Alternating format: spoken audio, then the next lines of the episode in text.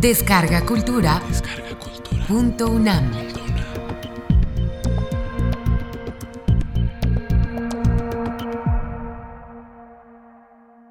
El poema de largo aliento, Corostiza y Paz. Curso impartido por el maestro Eduardo Casar durante abril de 2014 en la sala Carlos Chávez del Centro Cultural Universitario, dentro del programa grandesmaestros.unam. Módulo 1. Antecedentes de largo aliento. Las canciones de Gorostiza y su poética.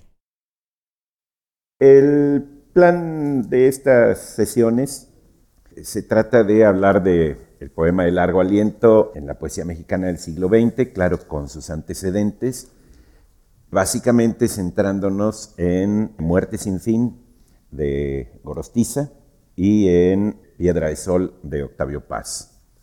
Aunque hablaré también de algunos otros poemas de largo aliento y este mismo concepto.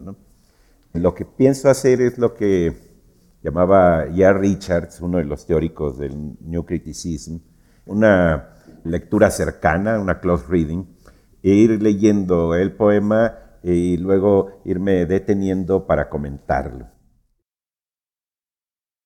La poesía sobre los distintos géneros literarios tiene un particular apego a la materialidad del lenguaje.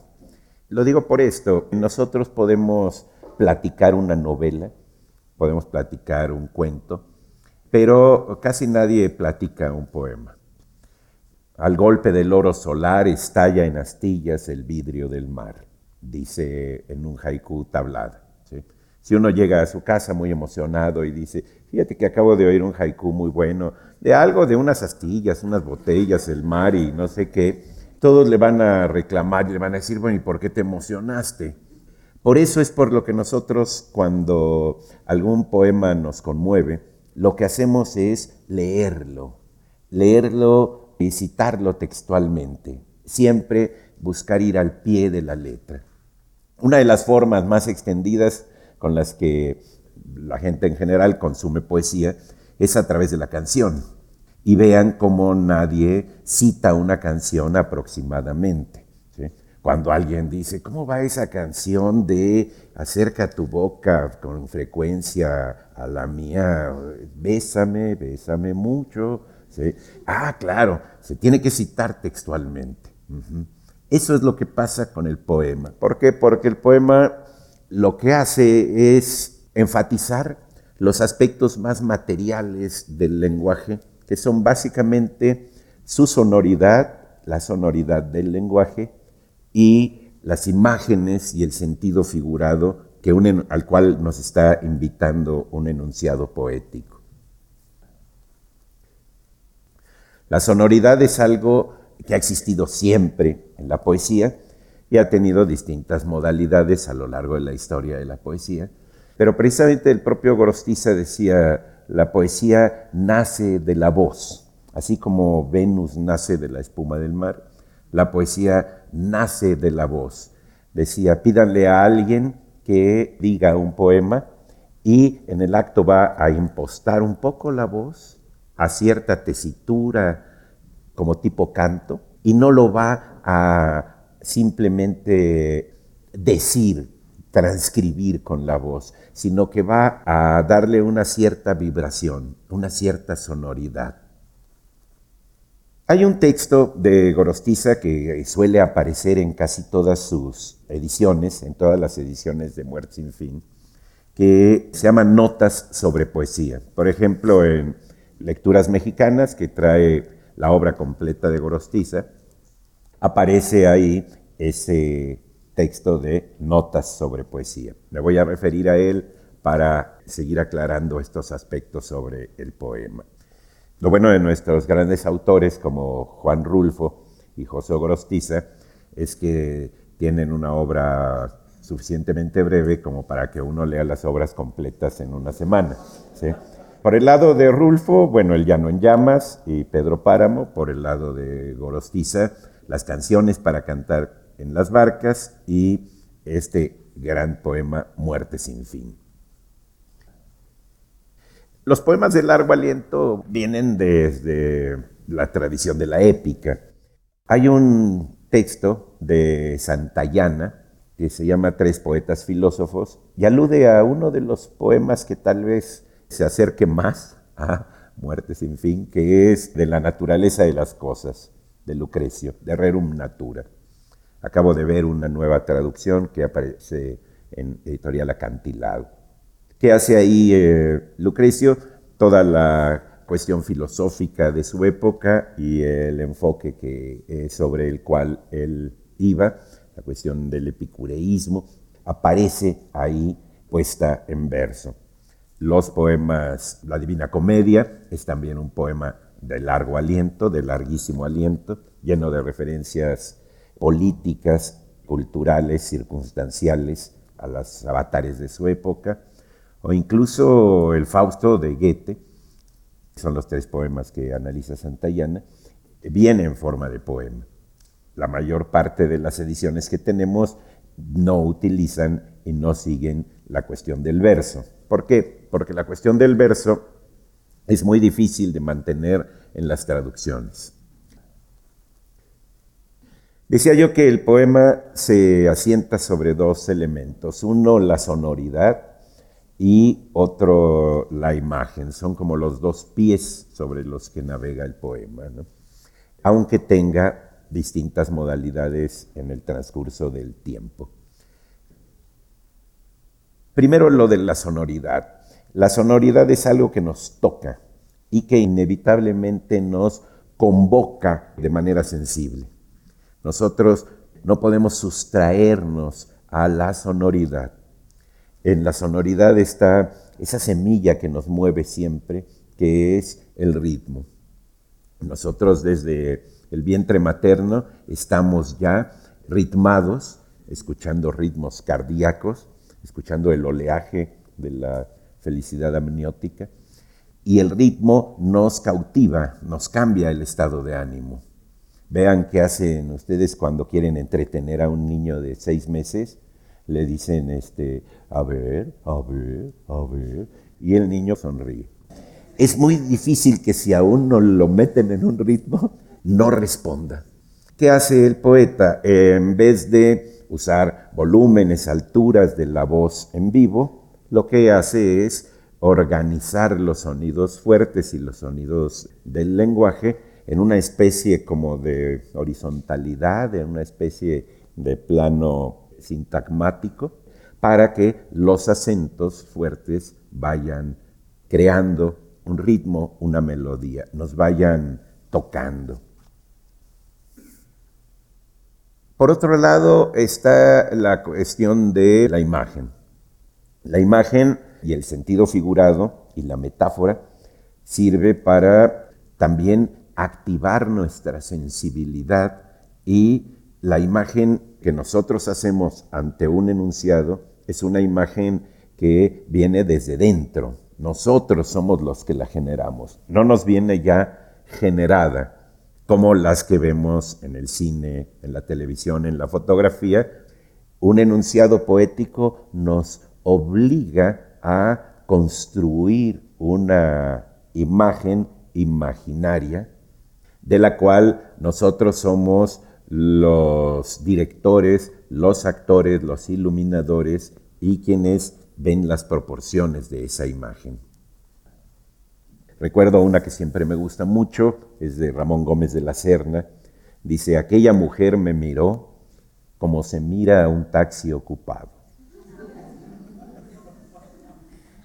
Vean la imagen que va uno haciendo. Es una imagen muy precisa. Aquella mujer me miró como se mira a un taxi ocupado. La imagen además, vean, que nos crea cierta afectividad. Nosotros la hicimos. Y esas imágenes no están peleadas una con otra. Uno pudo haberse imaginado a una mujer rubia o con lentes o con un lunar este, en la mejilla eh, derecha y otra personalidad y sin embargo pueden coexistir. Nosotros somos los ficcionadores de la imagen que nos fricciona, que nos provoca algo. Cuando esos dos elementos, el de la sonoridad y el de la imagen, los juntamos en un texto, podemos construir poemas de gran complejidad, como los que vamos a ver, o poemas de gran simplicidad que siguen siendo poemas.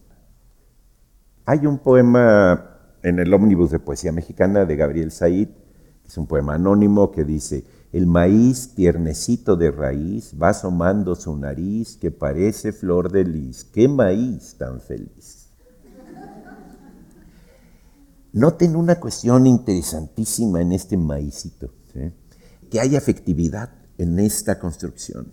Esa rima con la I, esa delgadez de cada uno de los versos, ha ido generando emociones, sentimientos y no solamente la cuestión intelectiva. Va asomando su nariz que parece flor de lis. Allá hay una imagen muy plástica, la manera como caen las hojas del maíz, que parecería como una flor de lis, y está aprovechándose ahí la consonancia con la letra I, que es muy difícil de hacer. ¿Qué pasa si este poema lo ponemos en inglés? Todo el I, toda la delgadez, todo el asunto ese se perdería en una especie de conflakes raro, donde no se produciría el mismo efecto.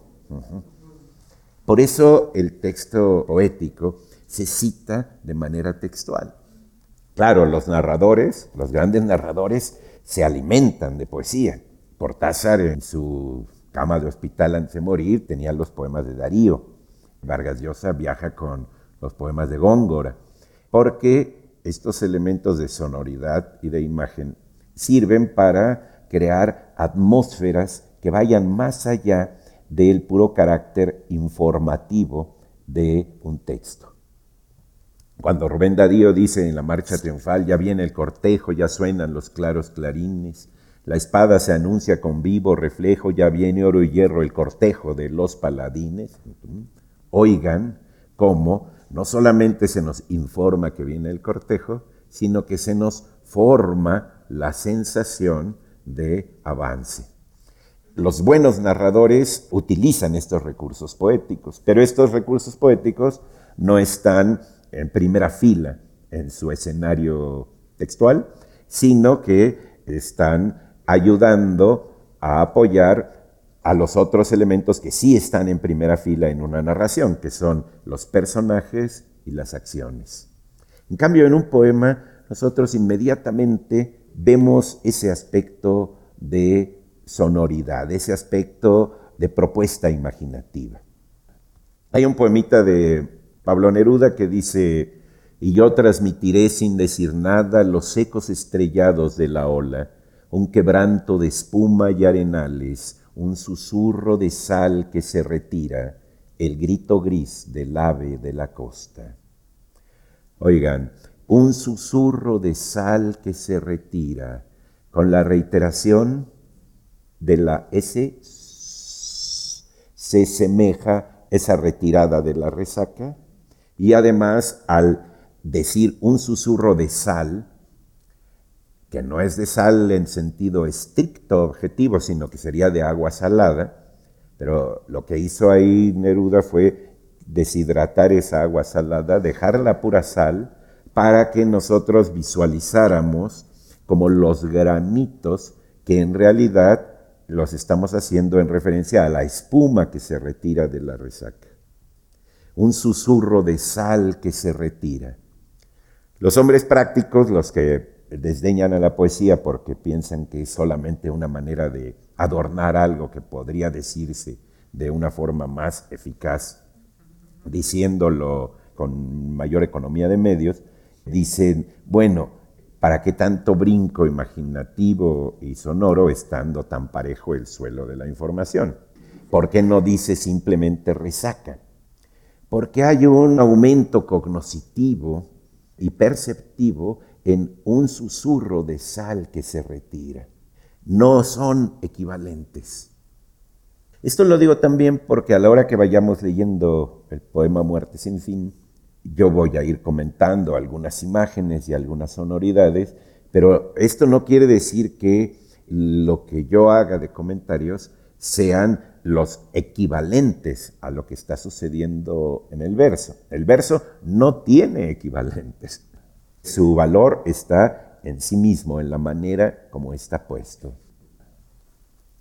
La narrativa épica estaba pues escrita también en forma de verso, pero cuando hablamos de un poema de largo aliento, hablamos de un poema que no tiene un carácter épico, sino más bien un carácter lírico, pero que en donde se acentúa también la arquitectura del el poema, su composición completa. En el texto de Notas sobre Poesía, dice algunas cosas Gorostiza que quisiera comentar. Concibo a la poesía como una especulación, como una especulación en el sentido de juego de espejos, donde las palabras puestas unas frente a las otras nos abren posibilidades que no veríamos si esas palabras no estuvieran puestas unas frente a las otras. Esto es muy interesante porque nos quita de la cabeza la idea de que un poema tan inteligente, tan lleno de conceptos, de sugerencias intelectuales como es Muerte sin fin, sea un poema donde primero concibió Gorostiza todo una cuestión de orden filosófico o de orden conceptual y luego ya la adornó o la pasó en limpio poéticamente. No, Gorostiza se fue encontrando muchos elementos poéticos en el momento de irlos escribiendo, en el momento de ir entrelazando unas palabras con otras.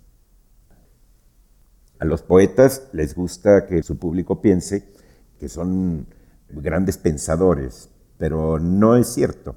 Resultan grandes pensamientos, hay grandes sugerencias de orden intelectual, pero no es porque hayan tenido previamente una especie de escaleta conceptual que luego se adorna y se labra, sino que si atendemos a esta idea de Gorostiza, el propio lenguaje va llevando al poeta a la construcción tanto sonora como imaginativa.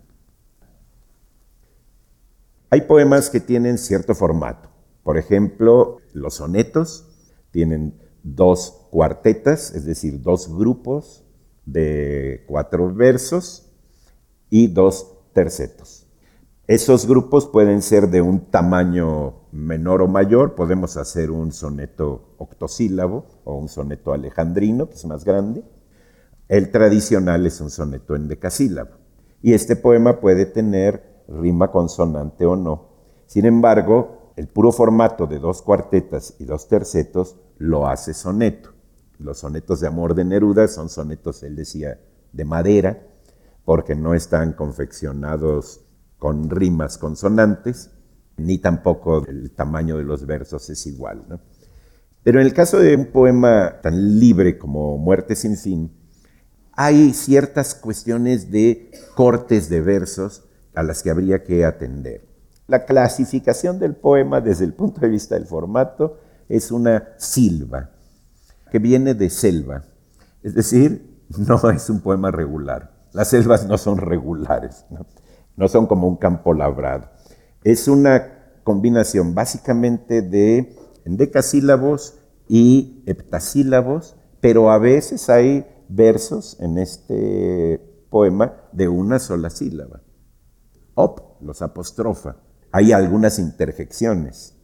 A la hora que nosotros vamos leyendo un poema como Muerte sin fin, un poema con versos irregulares, estamos en esa disposición de cortes de verso que va a hacer Gorostiza. Estamos oyendo la propuesta de respiración y de sentido que él quería darle al poema. La poesía suele leerse, como no es una práctica muy recurrente más que en las cuestiones de declamación, suele leerse haciendo como golpes al final. Puedo escribir los versos. Más tristes esta noche. Escribir, por ejemplo, la noche está estrellada y tiritan azules Así, aunque el poema sea muy romántico, nadie se enamora. ¿Por qué? Porque son vicios de lectura. Son los vicios de lectura que trae mucha gente incluso a leer prosa.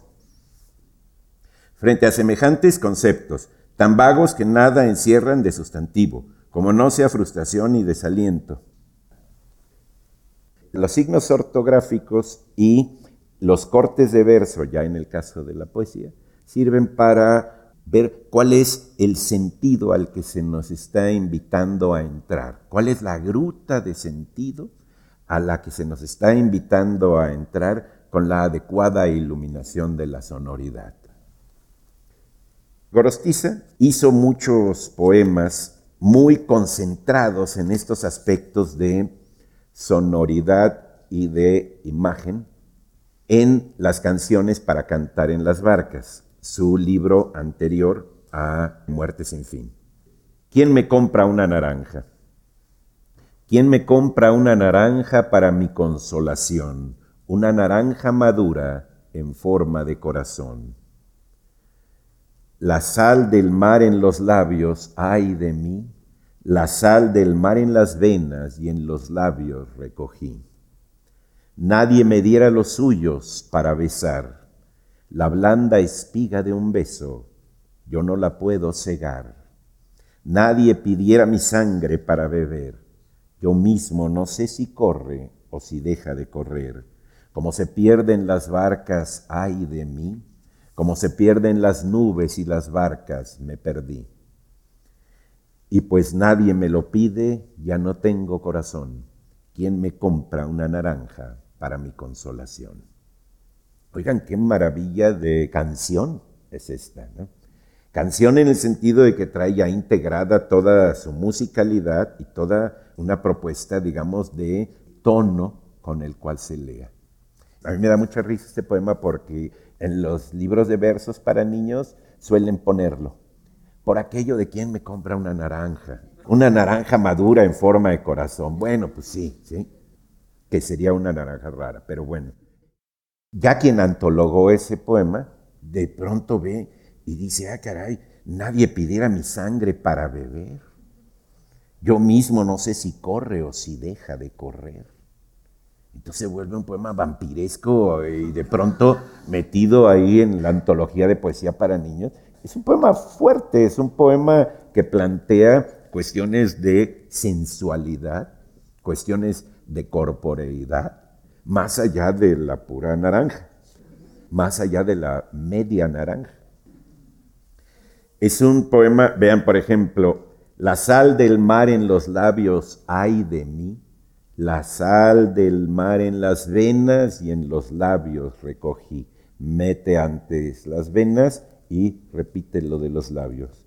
Más adelante, como se pierden las barcas, ay de mí, como se pierden las nubes y las barcas, me perdí. En estos poemas, en los poemas de canciones para cantar en las barcas, Gorostiza ensayó y logró muy bien, como en esta especie de haikus, una concentración de sonido y sentido, de imagen y sonoridad, que luego va a desplegar muy bien en Muerte sin fin. La orilla del mar no es agua ni arena, la orilla del mar el agua sonora de espuma sencilla, el agua no puede formarse la orilla. Las cosas discretas, amables, sencillas, las cosas se juntan como las orillas. Lo mismo los labios, si quieren besar, no es agua ni arena la orilla del mar. Yo solo me miro por cosa de muerto, solo, desolado, como en un desierto. A mí venga el lloro, pues debo penar no es agua ni arena la orilla del mar.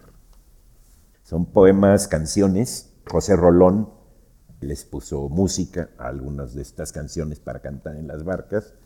Son poemas que tienen esta sencillez aparente en la entrada, pero que luego despliegan sugerencias de sentido muchísimo más complejas, como lo de los labios.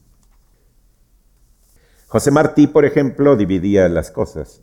Tenía sus versos sencillos Yo soy un hombre sincero de donde crece la palma y antes de morir me quiero echar mis versos del alma, versos inteligibles a primer oído y sus versos libres, que son como Amor de Ciudad Grande o algunos otros, que son versos que hay que leer y releer mucho. No puedo dejar de leer un pequeño poema de aquí, que es El mar, el mar, dentro de mí lo siento, tan solo de pensar en él, tan mío, tiene un sabor de sal mi pensamiento. Una sinestesia, es decir, un pensamiento no puede tener un sabor, y aquí en el poema sí puede tenerlo. Esos sentidos figurados es donde aparece, digamos, la dimensión metafórica de la poesía. La poesía utiliza esta célula de la literatura que es la metáfora para poder expresar aquello que no puede ser expresado de otra manera.